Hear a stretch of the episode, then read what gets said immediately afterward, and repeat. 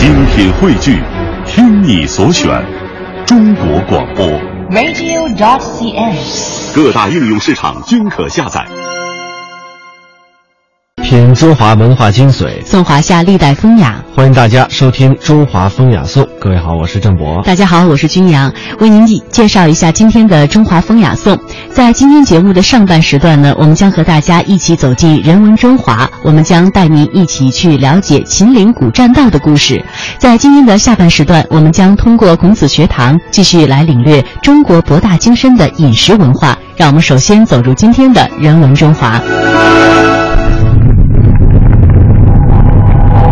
厚重，因为见证了岁月沧海桑田的变迁，见证了历史金戈铁马的呼啸。它们珍贵，因为岁月无法复制，历史不会重演。大明宫、大雁塔、颐和园、故宫、庐山，每一处都值得我们一再停留，细细回味与感知。中华风雅颂，人文中华。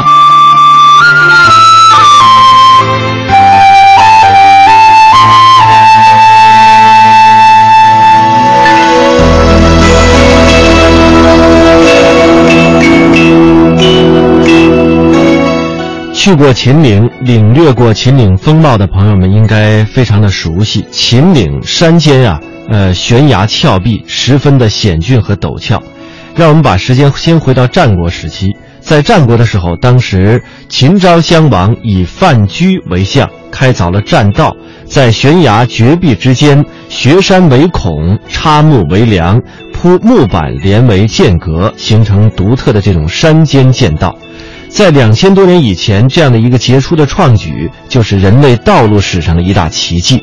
如今，上游迹可循的这个栈道呢，主要有子午道、洛谷道，还有包斜道、陈仓道以及蓝武道等等，都是古代呃自长安翻越秦岭前往南方诸省的一个驿道。这几条艰险的古栈道呢，就是是一个早于万里长城的巨大的土木工程。当然，这也是中国古代国家级的高速公路了。子午道又叫子午谷，北口呢是在西安市长安区，叫子口；南口在洋县，叫吴口。从长安出发，翻越秦岭，经陕、石泉、西乡到洋县，这个全线大概有四百二十公里。子午古栈道还被称之为是荔枝道。荔枝道呢，由川东的涪陵经西乡到宁陕，通过长安的通道。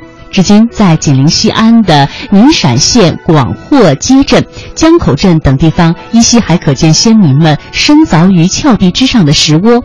在子午道的沿途，有东汉发明造纸的蔡伦墓地和西汉出使西域的使者张骞的墓地，还有摩崖石刻、唐兵马营遗址、竹林八卦阵，还有石阵等十余处文人的人文景观。这些栈道是古人在悬崖峭壁当中开凿出来的一条小道。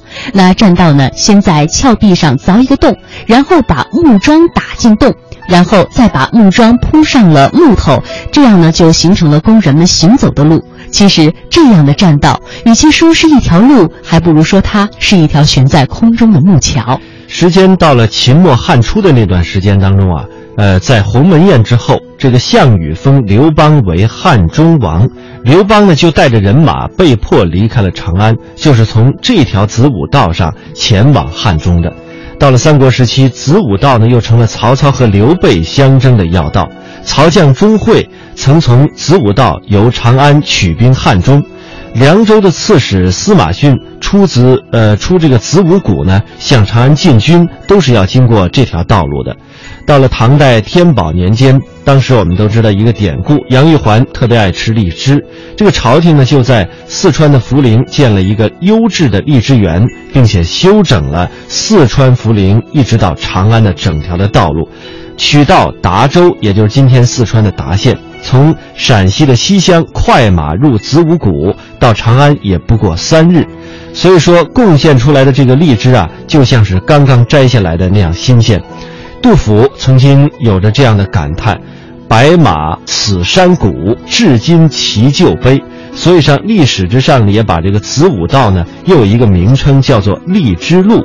唐代诗人杜牧有了这样一首诗，大家非常熟悉：“长安回首绣成堆，山顶千门次第开。一骑红尘妃子笑，无人知是荔枝来。”那么这样一首诗，也就描绘的正是子午道上送荔枝的场景。接下来我们了解一下这个荔枝道，它究竟是怎么由来的。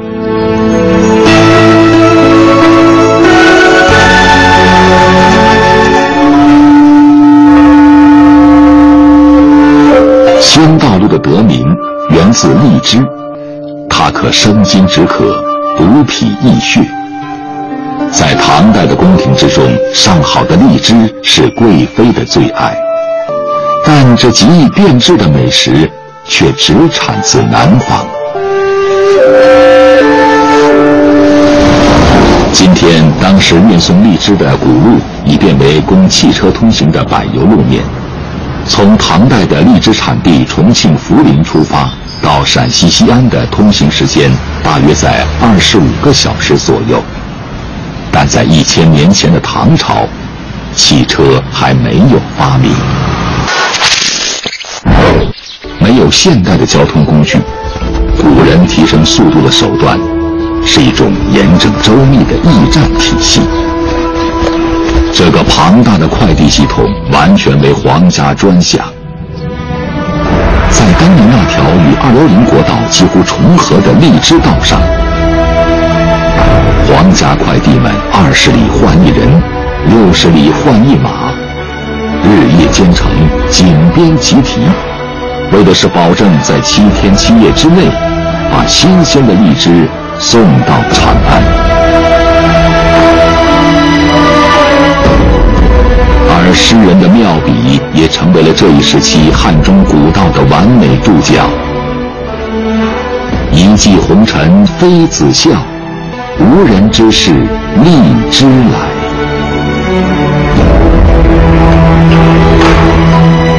在汉中各个朝代的驿站、驿亭很难用数字统计，秦巴古地的道路也因此变得更加完善和通畅。这些驿站后来都演变为古道上的村镇。成为了中国西部南北交通网上的休息区与服务站。历史中，这些道路上来来往往的人，留下了数不清的故事。他们无时不在温暖着我们的精神家园，无时不在滋养着我们的文化。刚才呢，我们家介绍到了秦岭古栈道之子午道。接下来要为您介绍的是在秦岭山脉当中的包斜道，这是一条贯一条贯穿了关中平原和关中盆地的山谷，它的南口约包，在今汉台区北十五公里。北口约斜，在眉县西南十五公里。这条栈道全长是二百三十五公里。自战国战国起，有人呢就在谷中凿石架木，啊修栈道，历代呢都是不断的重复多次的增修，后人就把这命名为叫包斜道。包斜道南起包谷口，北至斜谷口，呃，故而得名。包斜道是古代关中通往巴蜀的主干道的道路，为中国南北经济文化的交流做出了积极的贡献。从古代的文献记载当中，包斜道在远古时期就是关中通往汉中最重要的道路。在东晋时，长渠在他编写的《华阳国志·序志》当中呢是这样说的：“蜀纪言三皇乘底车出谷口，秦密曰：今之斜谷也。”这里的三皇应该是出生于今宝鸡渭河南岸江水边的炎帝神农氏，而底车呢是用短绸缎装扮起来的车子，斜谷就是今天五里坡以东沿石头河下行的川道。这段文字记载就说明，在距今七八千年以前，炎帝神农氏也曾经在太白留下了足迹，这足以说明包斜道的历史悠久。春秋时成为了军旅大道。据《华阳国志·蜀志》记载，武王伐纣，蜀亦从行。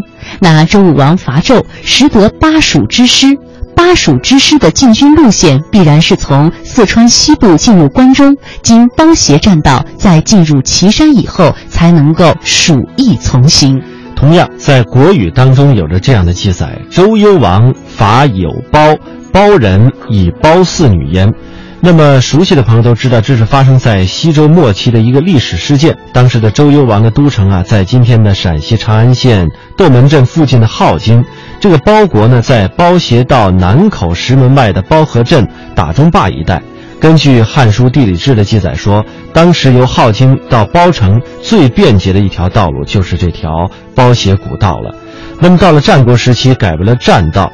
范雎呢，在公元前二百六十七年做了秦国的相，啊，秦相国，那么封英侯。范雎呢，为政期间的一大突出的贡献就是创建了包斜栈道。楚汉相争的时候，韩信明修栈道，修的就是包斜道。到了汉武帝时间，这个包斜谷中的栈道和包斜河中水道都进行了一个综合的治理。虽然水运的目的没有达到，但是道路确实是修通了。到东汉末期，献帝刘协的时候啊，丞相曹操三次经过这个包斜古道；而到了唐代以后呢，经过太白的秦汉包斜道，官方那个时候已经很少使用了，而仅仅是供商旅往来了。今天，在穿越秦岭的高速公路上，共有隧道一百三十六个。桥梁五百四十座，两山对峙，桥隧相连，成为了现代交通穿越山谷地带的必要手段。但由此上溯两千余年，在工程机械还只停留在撬棍与木锤的年代，山谷间的通途大道，则是这种被称为栈道的交通设施。栈道大多沿河谷修建，在峭崖陡壁上钻孔架路铺板而成。火药发明以前，在上为绝壁、下为激流的自然条件下，工匠们多采用火焚水击的方法开山破石。他们在岩壁上凿成大小不一的孔洞，均插上木桩。在上排木桩打遮雨棚，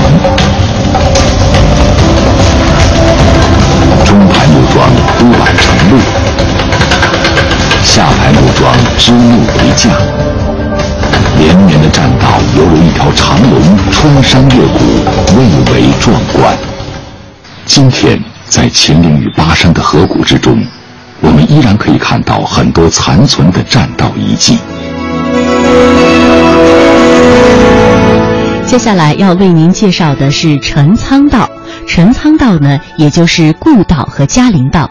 陈仓后来称作宝鸡县，是通往甘陇川渝的咽喉要道，历来都是兵家必争之地。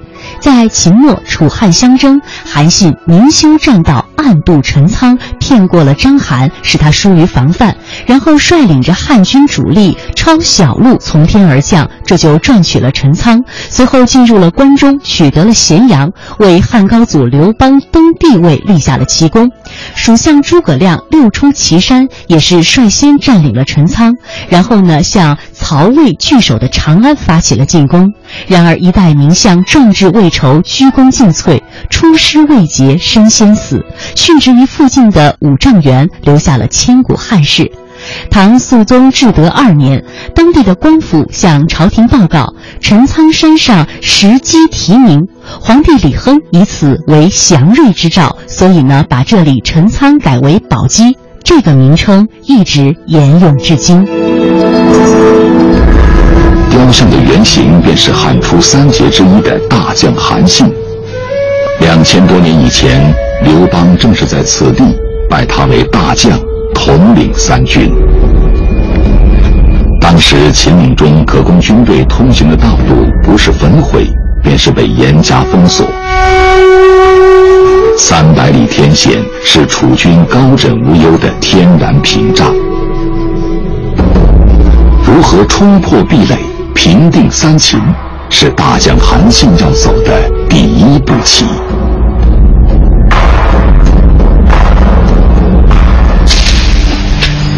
韩信的第一步棋里并没有樊哙，这个刘邦手下的第一猛将，今天却只是一个监工。他的任务是在三个月内修复那条已经烧毁的包斜栈道。而以这样的进度，三年也未必可以完成。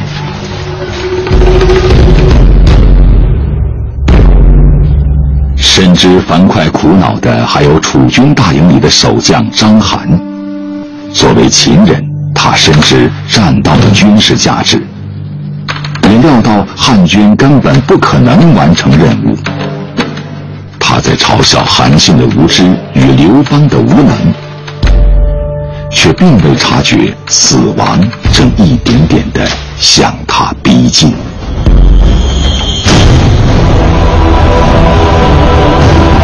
向他逼近的正是他嘲笑的刘邦与韩信。此刻，他们正带着汉军的主力，隐秘前行于崎岖的山路之上。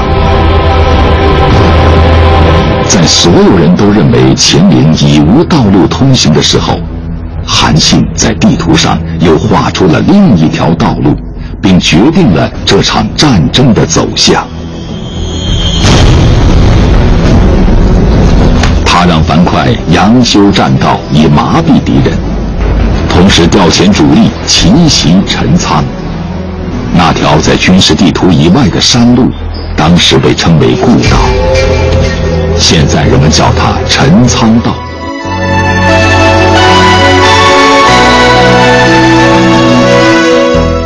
远在秦朝之前，当时的四川还没有通往外界比较像样的一条陆路通道。一般呢，出川的时候都要取到重庆，从三峡再出川。到了战国的后期，当时秦国日益强大起来，南攻蜀国，东击巴国，出三峡以图楚国。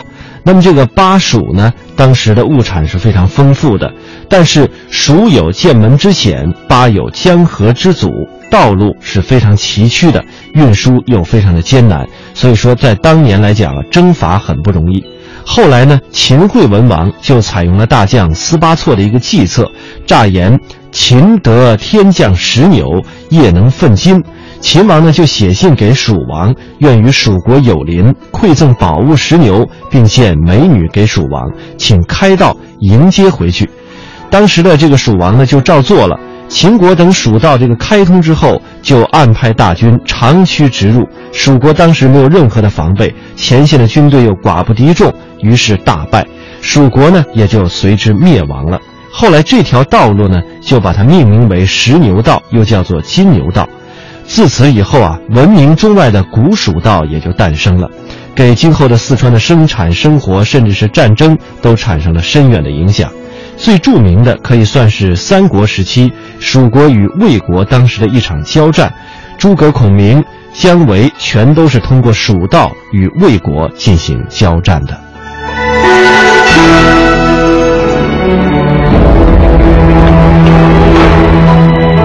在汉中，各个朝代的驿站、驿亭很难用数字统计，秦巴谷地的道路也因此变得更加完善和通畅。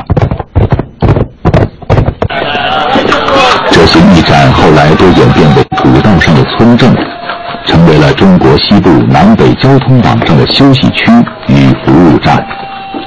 历史中，这些道路上来来往往的人，留下了数不清的故事。他们无时不在温暖着我们的精神家园，无时不在滋养着我们的文化。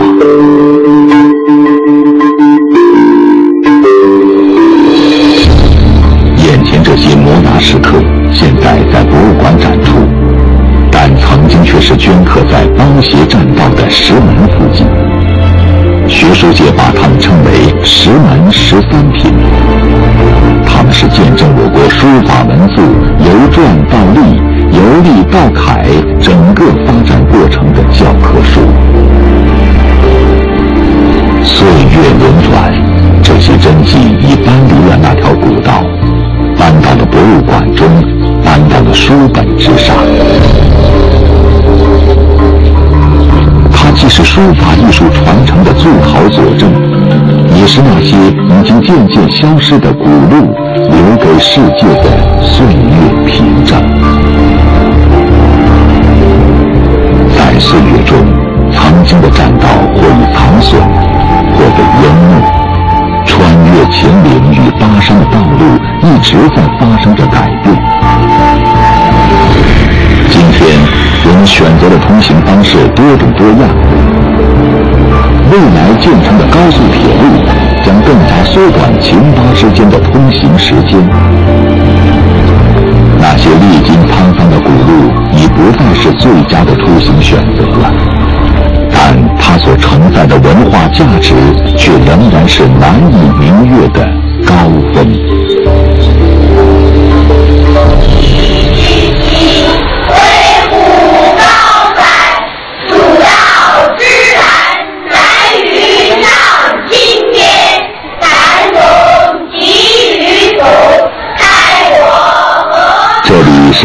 是汉中市略阳县青泥河小学。从建校那一年起，这首千古名篇就伴随这里的学生一同成长。而从他们入学那天，同样伴随他们的还有校门口这两棵高大的银杏。相传这是李白守栽的古树，诗人当年从此翻越青泥岭。写下了“青泥河盘盘，百步九折云岩峦”的诗句。古树是否出自李白之手，已无从考证。但诗人的确在这里吟唱出了《蜀道难》，让这二百九十四字的诗篇流传了一千三百年。蜀道并不是特指四川的道路。是从关中进入四川若干条道路的总称。当年的包斜道、陈仓道、唐洛道、子午道、荔枝道、仁川道、金牛道、李沧道、阴平道等十余条道路，在秦岭与巴山之间编织成一幅巨大的路网。成为了当时中国西南陆路运输的交通动脉，而这块在陈仓道旁发现的遗制令，则成了与南宋淳熙八年。它既是目前我国发现最早的交通法规实物，也见证了那段名人商旅往来不断的黄金岁月。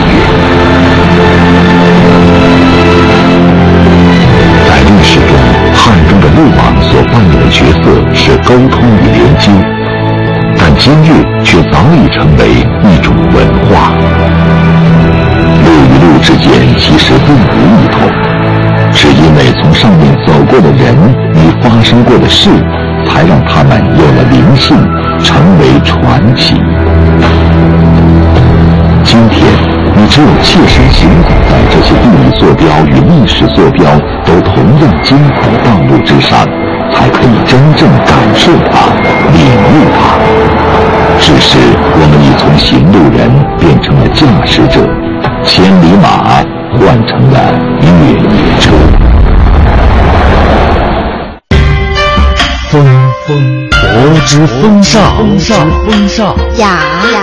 国之韵味，之韵味。诵三山五岳，歌诸子百家，赏清风明月，吟唐诗宋词，品中华文化精髓，颂华夏历代风雅。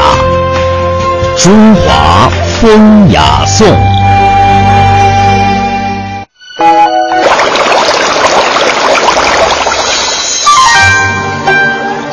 一支毛笔，千古文人写情思；一池汉墨，数代画家绘丹青。在这里，感受笔墨中国。一砖一瓦，凝聚悠悠岁月情；一草一木，讲述风云变幻事。在这里，感受山水中国。一支昆曲，以律之声起江南；一首秦腔，三秦大地齐和鸣。在这里，感受音律中国。您现在正在收听的是中央人民广播电台香港之声《中华风雅颂》。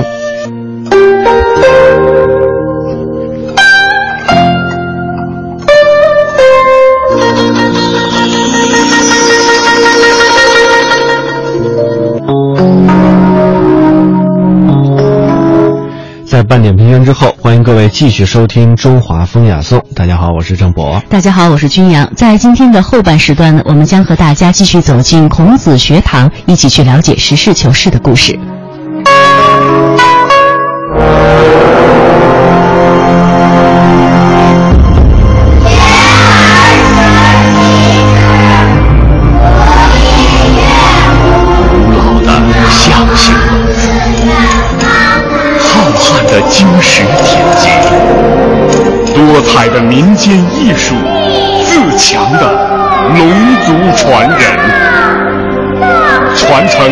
华夏文明，尽显东方魅力。孔子学堂。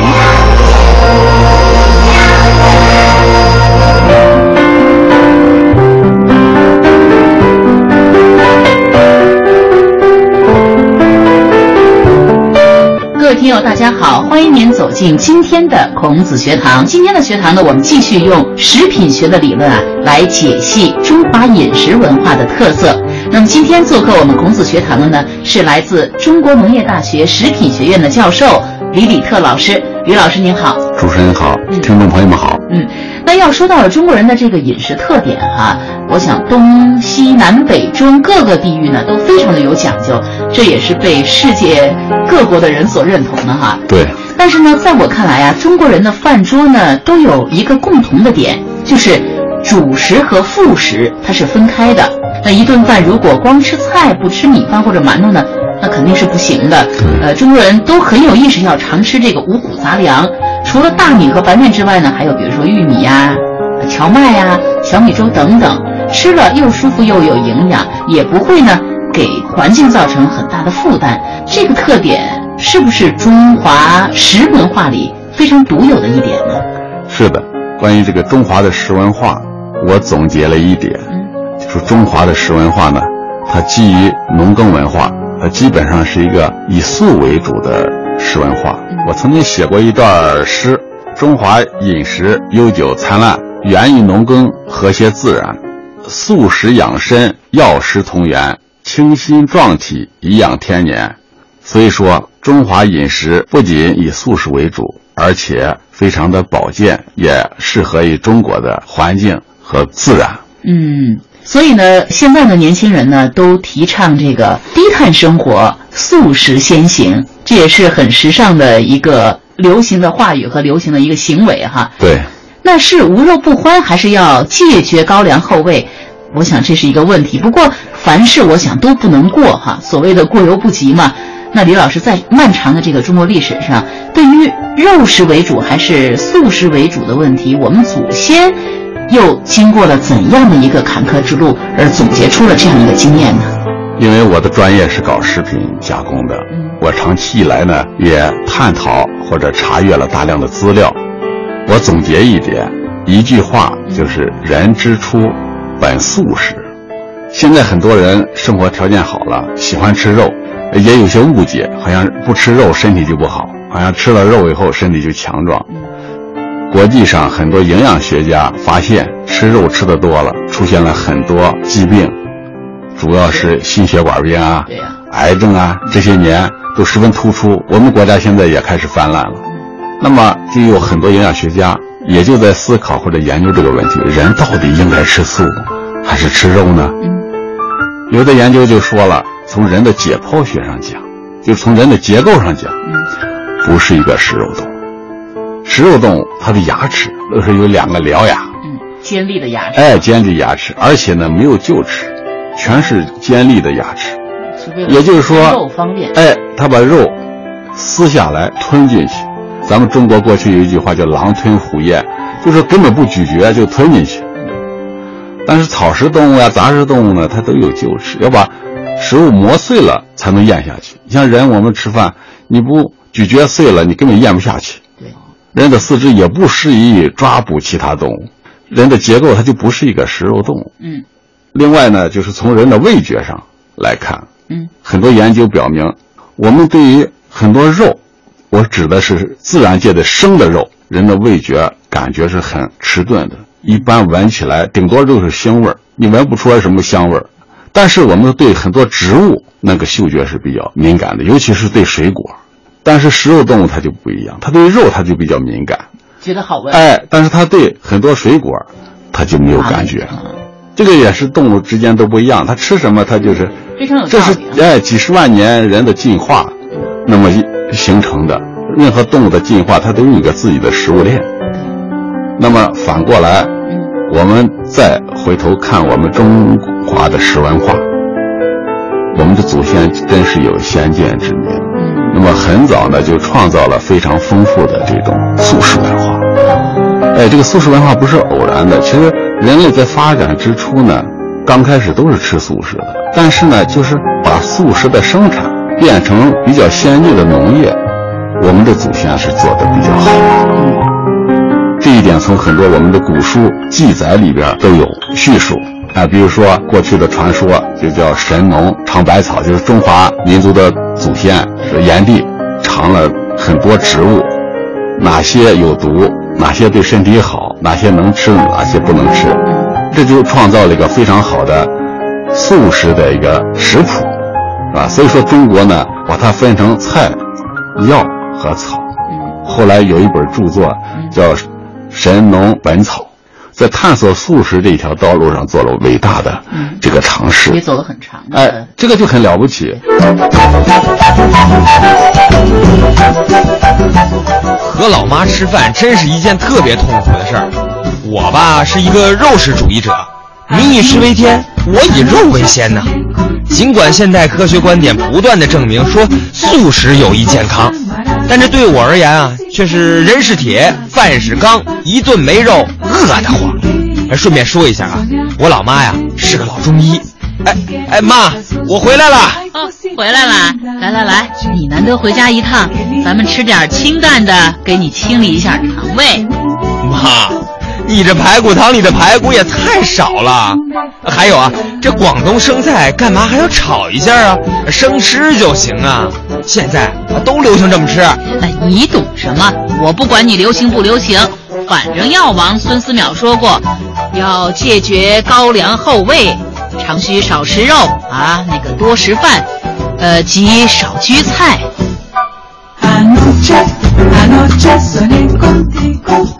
那说起这个素食的发展啊，我想除了这个后继，它教给人们种粮啊、种菜，那么后来呢，一直我想发展到可能汉朝的时候，呃，那么这个素食可能就又给往前推进了一步。所谓的素食这个词儿的出现呢，刚开始其实还不是现在意义上的说的不吃动物性食品，哎，光是吃植物性食品。刚开始素食呢是简朴之食，就是日常饭。到汉朝以后，就慢慢指以菜食为主的饮食。那么后来佛教传入中国以后，这个素食就有了宗教的意义。因为佛教当时提倡这个不杀生，当然就跟动物食品就绝缘了。到梁武帝的时候，明确规定，这个食分为荤食和素食。那么，所谓新荤也不光是动物性食品，就包括做动物性食品要用的那些香辛料，什么葱姜蒜，这些呢都叫荤食。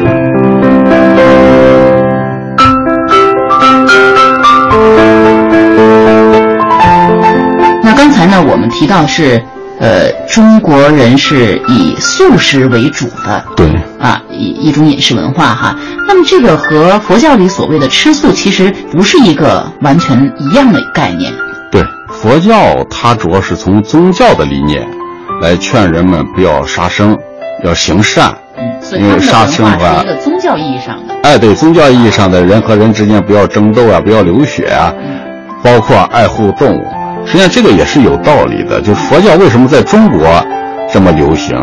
你看佛教的原产地，现在信佛教的人都不多，在中国里，就中中国呢，实际上呢，它这个农耕文化也是佛教能发展的一个土壤。那本来它就是以素食为主，所以说我们咱们说秦始皇修长城，嗯，它其中目的之一就是游牧石文化的地域的那些民族，他往往到一定的这个季节，他就没啥吃了，因为在草原 养不起那么多动物，那他就得抢，哎，或者是战争，那咱们就拿个墙来把它隔起来，也保持自己的一个和谐安静的呃环境，哎，所以说这个当年这个佛教，呃，为什么在中国能扎下根，而且得到了中国统治者的一个认同，嗯，他也是为了稳定和谐了，嗯，是这样，哎。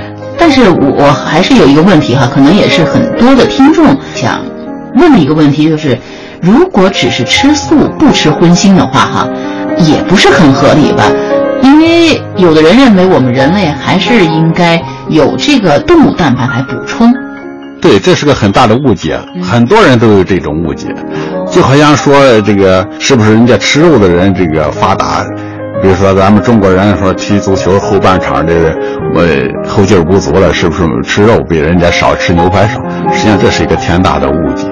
就拿动物界来说，你看这个食肉动物长得都不如食草动物高大，啊，长得比较结实的是都是食草动物，你看大象、长颈鹿、牛马，你像就是老虎、豹子，你把它套到车上，你让它拉车，它绝对没有牛和马那么强壮。呃，人呢，因为它是一个以素食为主的动物，吃素完全可以满足它的各种营养需要。做菜要少放盐，还要多吃水果。油炸的东西容易发胖哦。饭后百步走，活到九十九。对于饮食和健康的了解，光靠这些小窍门怎么够呢？孔子学堂最新奉献，食品学教授用科学视角带您扫描中西方饮食文化。做新时代的时尚先锋，让我们从实事求是开始。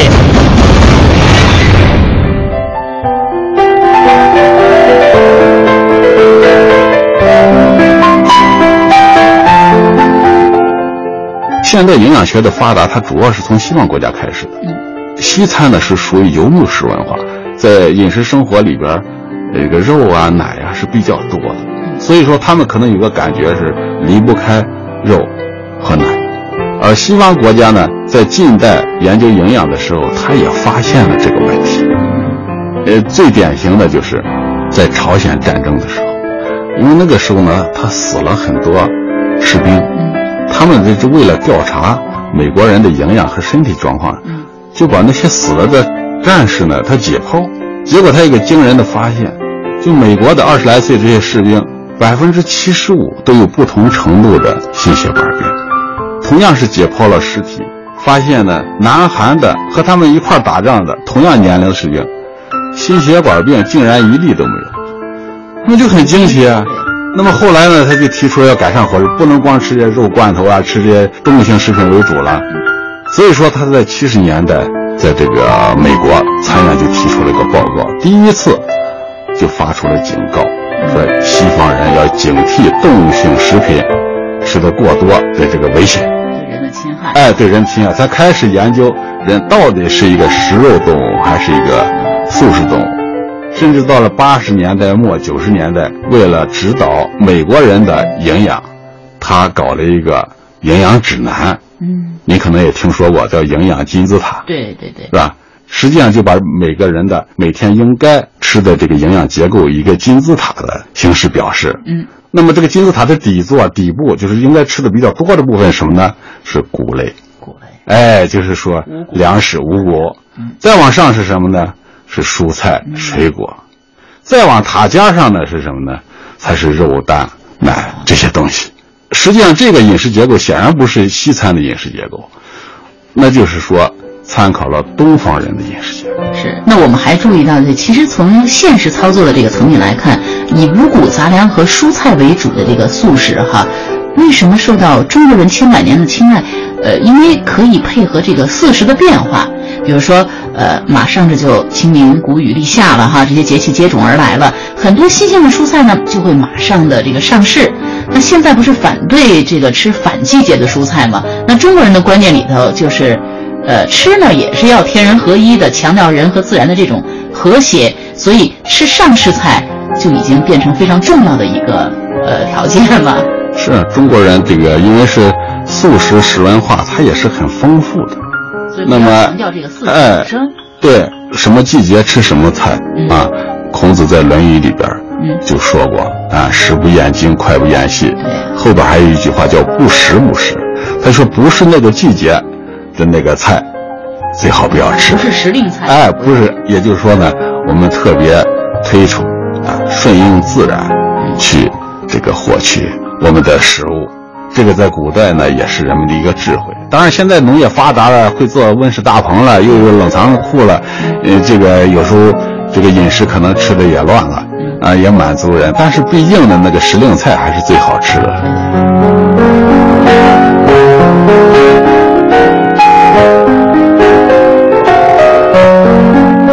如果说要保持好健康的饮食习惯，我觉得不要忘记咱们中华的。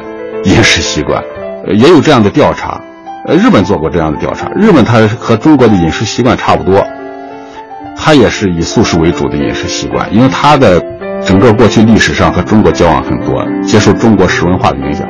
他现在调查了，就日本人移居到海外，第二代、第三代，这个从遗传基因上讲，全是日本人的遗传基因，但是呢，心血管病、癌症患病率就比日本本土的人。呃，高很多。后来归结的原因就是说，移居海外第二代、第三代，饮食习惯变了，他是以西餐为主了。所以说他现在呢，写了大量的文章，做了大量的研究，哎，就在警告，要保持东方人的这种以素为主的的饮食习惯。嗯，这个也和这个美国的，呃，提出那个膳食指南、营养金字塔也都是不谋而合。对。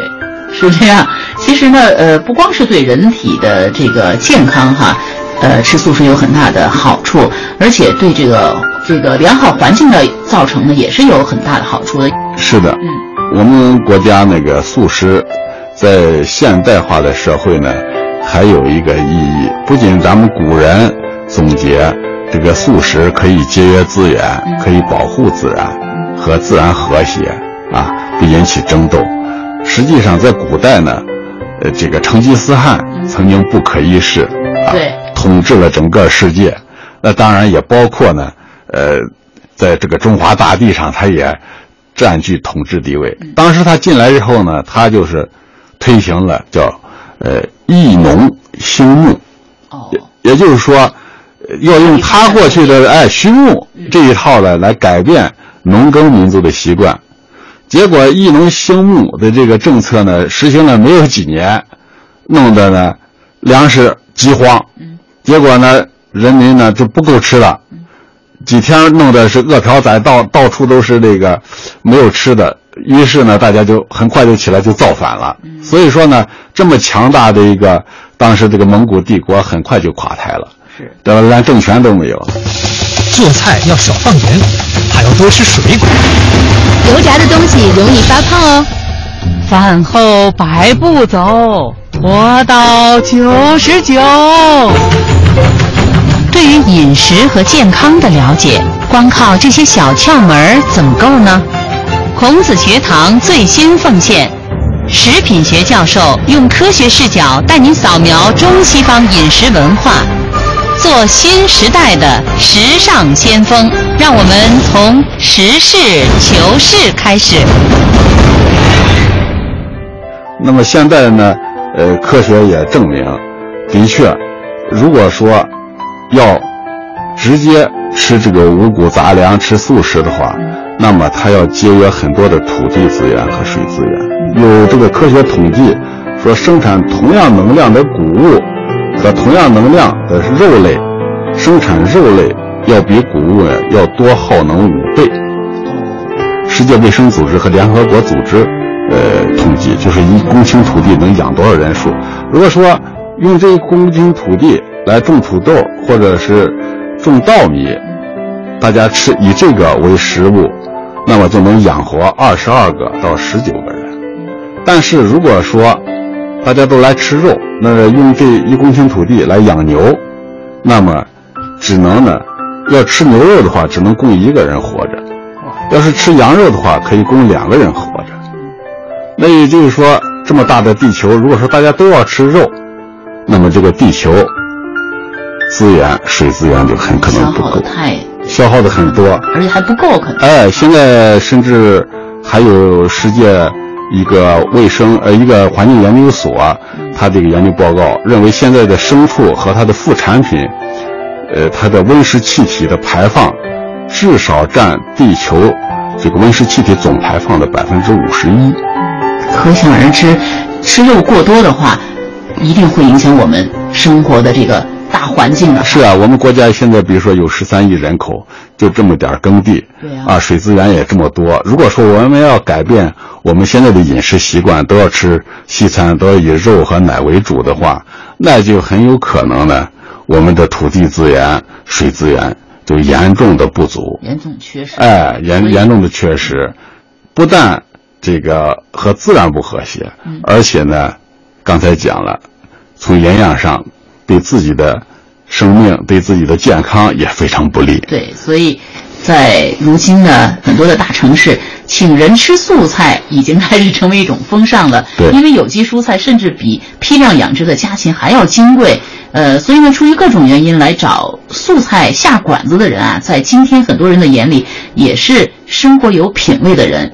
那么，如果要是有朋友到北京来呃旅游呢，其实可以去品尝一下北京的一些素食馆。我记得北京王府井大街那儿有一个全素斋，现在不知道还存在不存在哈？对，全素斋、功德坊。对，功德其实不光是这些，就是咱们的家庭菜基本上都是以素食为主，是或者一些大的餐馆吃不上的，你那炒土豆丝又脆啊，那非常好的，在外国没有的，外国人也吃土豆，他不会炒 土豆丝的。呃，那不知道这个收音机旁的听众朋友，平时在家做中餐、吃中餐的时候，是不是也有意识的多吃素食哈？好，那么今天的孔子学堂呢，到这里就要结束了，感谢各位收听，听众朋友再见，再见。